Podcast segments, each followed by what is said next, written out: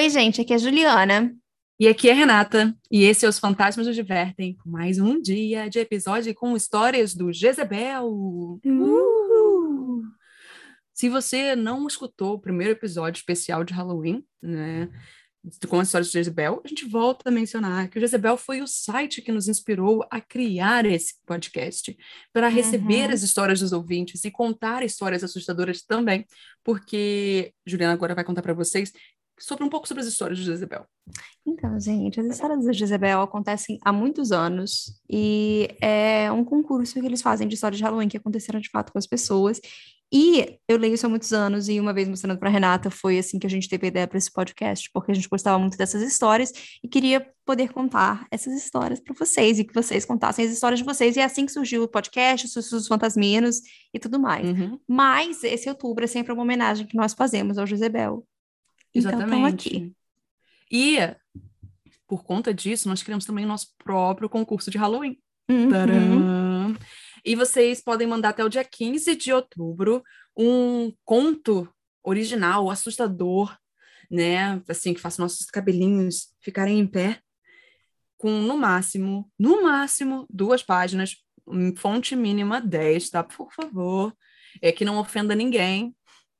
E é isso. Basicamente é isso. Original, não ofenda ninguém, porque se, não, se você for plágio, vai estar ofendendo alguém também. Imagina, Pois gente. É. E essas coisas todas. É, eu acho que é isso. Ai, gente, então vamos para as histórias. Ai, eu tô animada. Gosto das histórias da Jezebel, vamos lá. Uhum. A minha primeira se chama Sem Título e é de Kim Bari.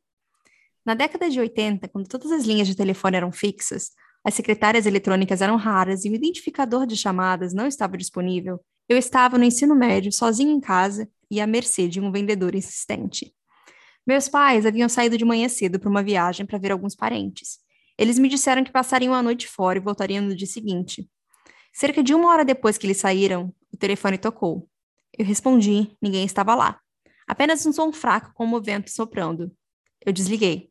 O telefone tocou novamente 20 minutos depois. A mesma coisa, o som fraco de vento soprando. Devo ressaltar que vivíamos em uma subdivisão. Nosso lote era grande e a nossa entrada de automóveis era longa, mas tínhamos vizinhos por todas as partes. Nossa área e nossa casa eram geralmente calmas e mundanas, exceto por aquele dia, quando eu estava sozinho e o telefone continuou tocando, com nada além do vento no outro lado da linha. A última chamada foi cerca de 20 minutos antes da meia-noite. Eu estava muito nervoso a essa altura, então quando eu vi um carro subindo nossa longa entrada de carro e parando na garagem, eu peguei uma faca de açougueiro e me escondi no topo da escada tremendo. Eu havia trancado todas as portas, mas ouvi uma porta lateral se abrir. Ouvi chaves tilintando e vozes se aproximando, passos subindo as escadas. Foram meus pais, que decidiram voltar para casa naquela noite. Consegui guardar a faca de açougueiro antes que eles chegassem ao topo da escada e perguntei, com uma fingida despreocupação, se haviam telefonado para casa aquele dia. Porque eu não contei para eles sobre as terríveis chamadas do vento? Porque adolescentes são estranhos, né? Eles não tinham feito nenhuma ligação para casa naquele dia. Então eu fui para a cama. Meu quarto ficava na frente da casa, o quarto dos meus pais nos fundos. Assim, foi sozinho que eu vi, meia hora depois, após o retorno dos meus pais, um outro carro rodar por toda a extensão da nossa longa entrada com os faróis apagados.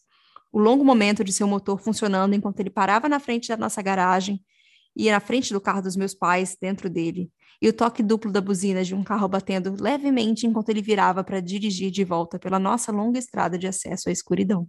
Essa é mais uma daquelas de pessoas assustam. Sim. Que a gente sempre fala, né? Pessoas assustando são sempre assustadoramente assustadoras, gente. Pois isso. é. Ai, a minha história é da Chief Keef e é A Velha Coisa Cinza.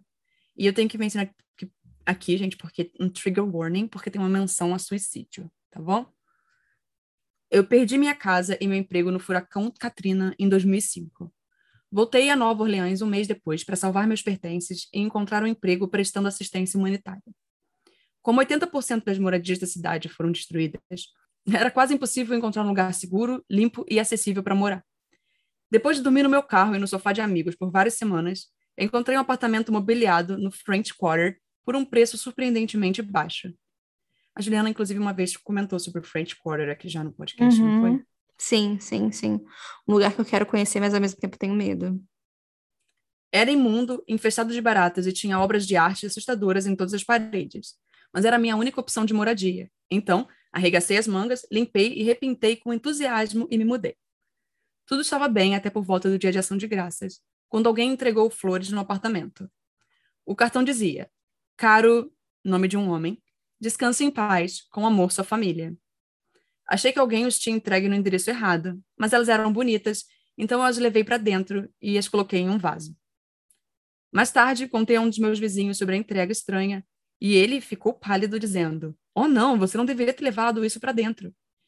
Ele então me informou que um jovem muito deprimido e alcoólatra havia morado lá há um ano e se enforcado uma noite no apartamento.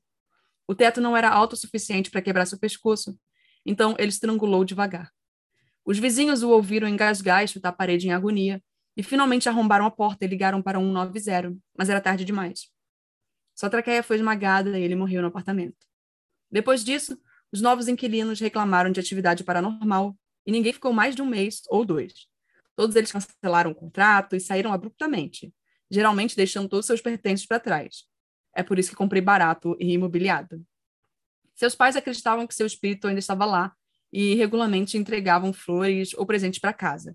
Mas os vizinhos nunca concordaram em levá-las para dentro, porque parecia piorar a atividade. Eu acho que seria bom receber aquele memorando antes, mas tudo bem. E honestamente, corretíssimo aqui, né? Depois disso, também comecei a vivenciar atividades paranormais. Acordei ouvindo um barulho alto e rítmico de batidas nas paredes ao mesmo tempo todas as noites, bem onde ele se enforcou. Todas as flores e plantas murcharam e morreram poucas horas depois de serem trazidas para dentro do apartamento. Os objetos se moviam por conta própria, e qualquer coisa que eu pendurasse nas paredes de alguma forma se desenroscava e se espatifava no chão. Algumas noites, a cortina de contas entre a cozinha e a sala se movia sozinha, como se alguém estivesse entrando. Era assustador, mas decidi aguentar porque não tinha outro lugar para morar. Eu sou supersticiosa, mas também sou pragmática. E eu senti pena do jovem, que teve uma morte horrível e solitária e cujo espírito agora estava preso dentro das paredes. Muitas vezes eu falava em voz alta com ele, lia os bilhetes que sua família mandava para casa e basicamente tentava fazer amizade com ele. Os vizinhos me disseram que ele provavelmente gostava de ter por perto uma jovem simpática da sua idade. Até criei um pequeno altar para ele com objetos que achei que trariam algum conforto. Tudo isso acabou sendo um grande erro. A atividade bizarra continuou a aumentar ao longo dos meses, e eu fiquei cada vez mais deprimida. Não era apenas o apartamento. Eu estava trabalhando longas horas, a cidade estava além de uma bagunça. A cidade estava além de uma bagunça. Meu trabalho de resgate foi traumático. Tudo culminou com a visita de um velho amigo, um autodenominado cético e ateu, na primavera de 2006. Depois de uma noite no meu apartamento, ele se mudou para um hotel e disse: Você não deveria mais ficar naquele lugar. Há algo ruim aí. E aí eu só quero dizer que se você sabe que as coisas são ruins mesmo quando o cético e ateu se manifesta sobre algo. Poucos dias depois, fui designada para uma casa de repouso para ajudar os residentes a processar seus pedidos de ajuda humanitária. Uma senhora idosa com quem eu estava trabalhando parou de repente e disse: Deus está me dando uma palavra para você, mocinha. Você está em perigo agora. Se você ficar onde está por mais tempo, você vai morrer. A essa altura eu estava completamente apavorada. Liguei para a responsável pelo apartamento e disse que gostava do lugar ser barato, mas precisava me mudar. Ela disse: Eu não estou surpresa. Combinei de morar com uma amiga até encontrar um novo lugar. Assim que comecei a fazer as malas, a atividade paranormal aumentou violentamente. As batidas ficaram mais altas a ponto de eu não conseguir dormir. Também comecei a ter paralisia do sono. Uma noite, acordei mais ou menos na mesma hora em que geralmente começavam as batidas, mas o quarto estava mortalmente silencioso. A cortina de contas começou a se mover novamente, mas dessa vez algo apareceu. Tinha uma forma vagamente humana, mas não era humana. Seu corpo era cinza e desbotado, como estáticas de televisão ou fumaça. Não tinha mãos, pés ou rosto. Se movia de maneira estranha, se arrastando, se curvando e sacudindo como algo muito antigo lutando para andar. Fiquei ali paralisada de medo, enquanto ela se movia lentamente pelo quarto, eventualmente ficando ao lado da cama, atrás da minha cabeça, e se inclinou até que ela apareceu a centímetros do meu rosto. Ela soltou um grito estranho e agudo, e então sussurrou algo suavemente. Eu não consigo me lembrar do que disse. Algo com a intenção de ser reconfortante, como: Não se preocupe, amor. Mas quando soprou em meu ouvido, uma onda de pavor tomou conta do meu corpo. Foi a pior sensação que já senti na vida. Tudo o que posso descrever é um sentimento de suicídio, de morrer sozinha na escuridão e no terror sem nenhum conforto. Em seguida, ela foi para a parede e desapareceu. Pulei da cama, acendi todas as luzes e passei o resto da noite freneticamente arrumando e jogando coisas no meu carro. Saí pela manhã e dormi na casa da minha amiga naquela noite. Na manhã seguinte, acordei em seu sofá com paralisia do sono. Havia uma porta em sua parede que não deveria estar lá. Descobrimos depois que uma vez havia uma porta lá, mas tinha sido colada nela. Na parede, no caso, gente, só para deixar claro. A velha coisa cinza apareceu novamente, rastejando para dentro da sala com os mesmos estranhos movimentos bruscos. Ela se inclinou sobre mim até que estava completamente em cima de mim, sussurrando coisas sem sentido no meu ouvido, infectando todo o meu corpo com um pavor terrível. Em seguida, saiu e a porta desapareceu. Minha amiga acordou logo depois e disse que teve pesadelos horríveis a noite toda. Joguei fora todos os objetos que possuía que eram associados ao apartamento liguei para minha mãe, uma mulher profundamente religiosa. Acho que um fantasma me seguiu do meu antigo lugar. Eu disse e contei a ela tudo o que havia acontecido. Ela ficou alarmada. Isso não é um espírito humano, disse ela. Isso é outra coisa fingindo ser. Ela me enviou ao seu padre para fazer uma bênção. Eu vi algumas vezes depois disso, mas eventualmente desapareceu. Parecia perder o poder sobre mim quanto mais eu ficava fora do apartamento assombrado. Anos se passaram e eventualmente nunca mais a vi. Eu ainda tenho um objeto daquele apartamento, uma obra de arte que estava pendurada na parede quando me mudei, da qual não fui capaz de me separar. Isso me lembra daquela época estressante, de tudo que passei e sobrevivi. É uma impressão abstrata de um pedaço de tecido de cor clara torcido em um fundo preto. Tem uma forma vagamente humana, mas não é humana. Aí que tá o erro, né? É, você não devia ter ficado com nada. Aquele, nada. É isso. É. Bom, Ai. a minha última história de hoje também é sem título e é de Classy Drunk, que eu achei engraçado o nome, né? Vamos lá. Enquanto eu crescia, minha família se mudava muito, sempre na mesma cidade. Meus pais tinham seu próprio negócio, construindo casas personalizadas, e para nossa família, eles construíram uma bela casa, e nós viveríamos nela até que ela fosse vendida. Quando eu tinha 18 anos, eu já tinha me mudado 30 vezes, a maioria na mesma cidade, só de casa em casa. Menciono isso porque também tínhamos uma mesa de sinuca. Para mover a mesa de sinuca, tínhamos que contratar uma empresa para desmontar a mesa. Mudávamos, então, mais uma vez a nossa na nova casa. Os caras da mesa de sinuca PTG vinham e a remontavam.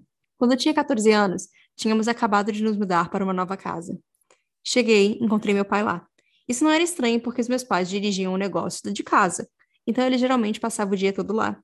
Eu sabia que minha mãe e meus irmãos tinham outras obrigações naquele dia, então eu esperava estar em casa sozinha. Algo me cobiçava naquela idade.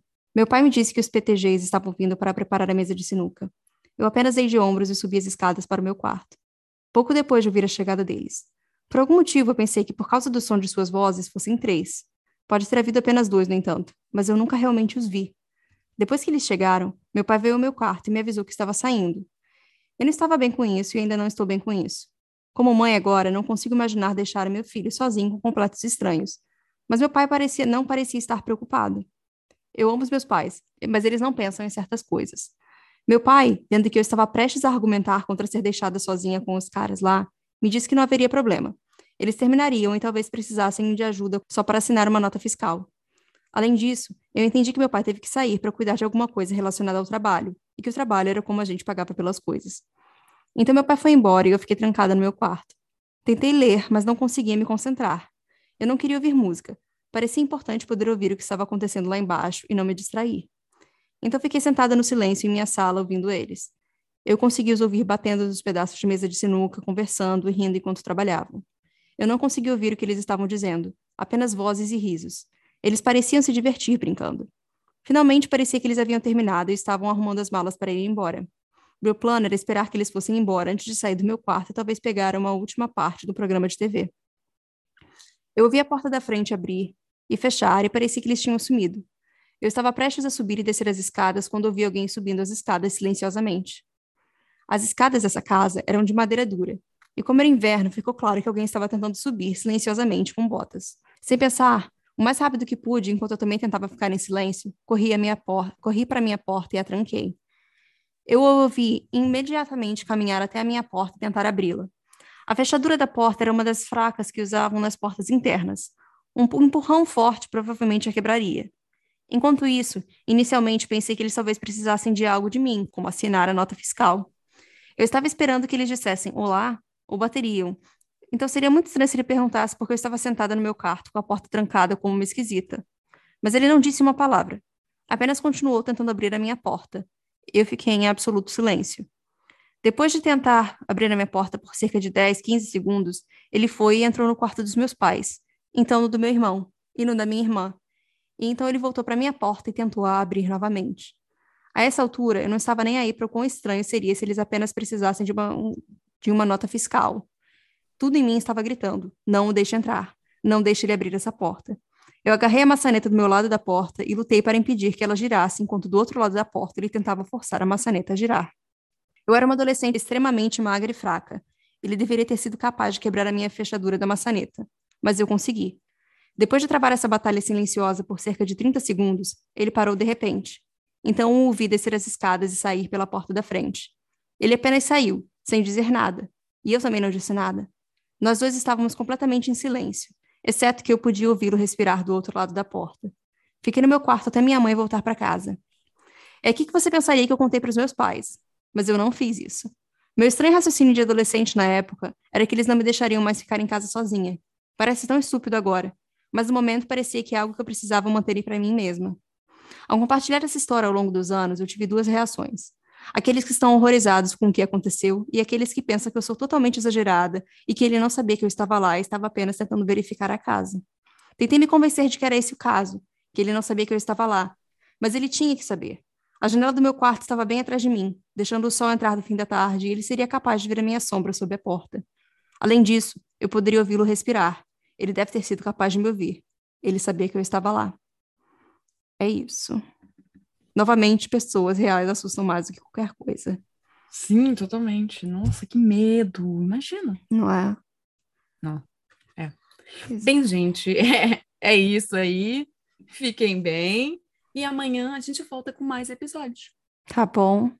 Tchau, tchau. Tchau. Uh!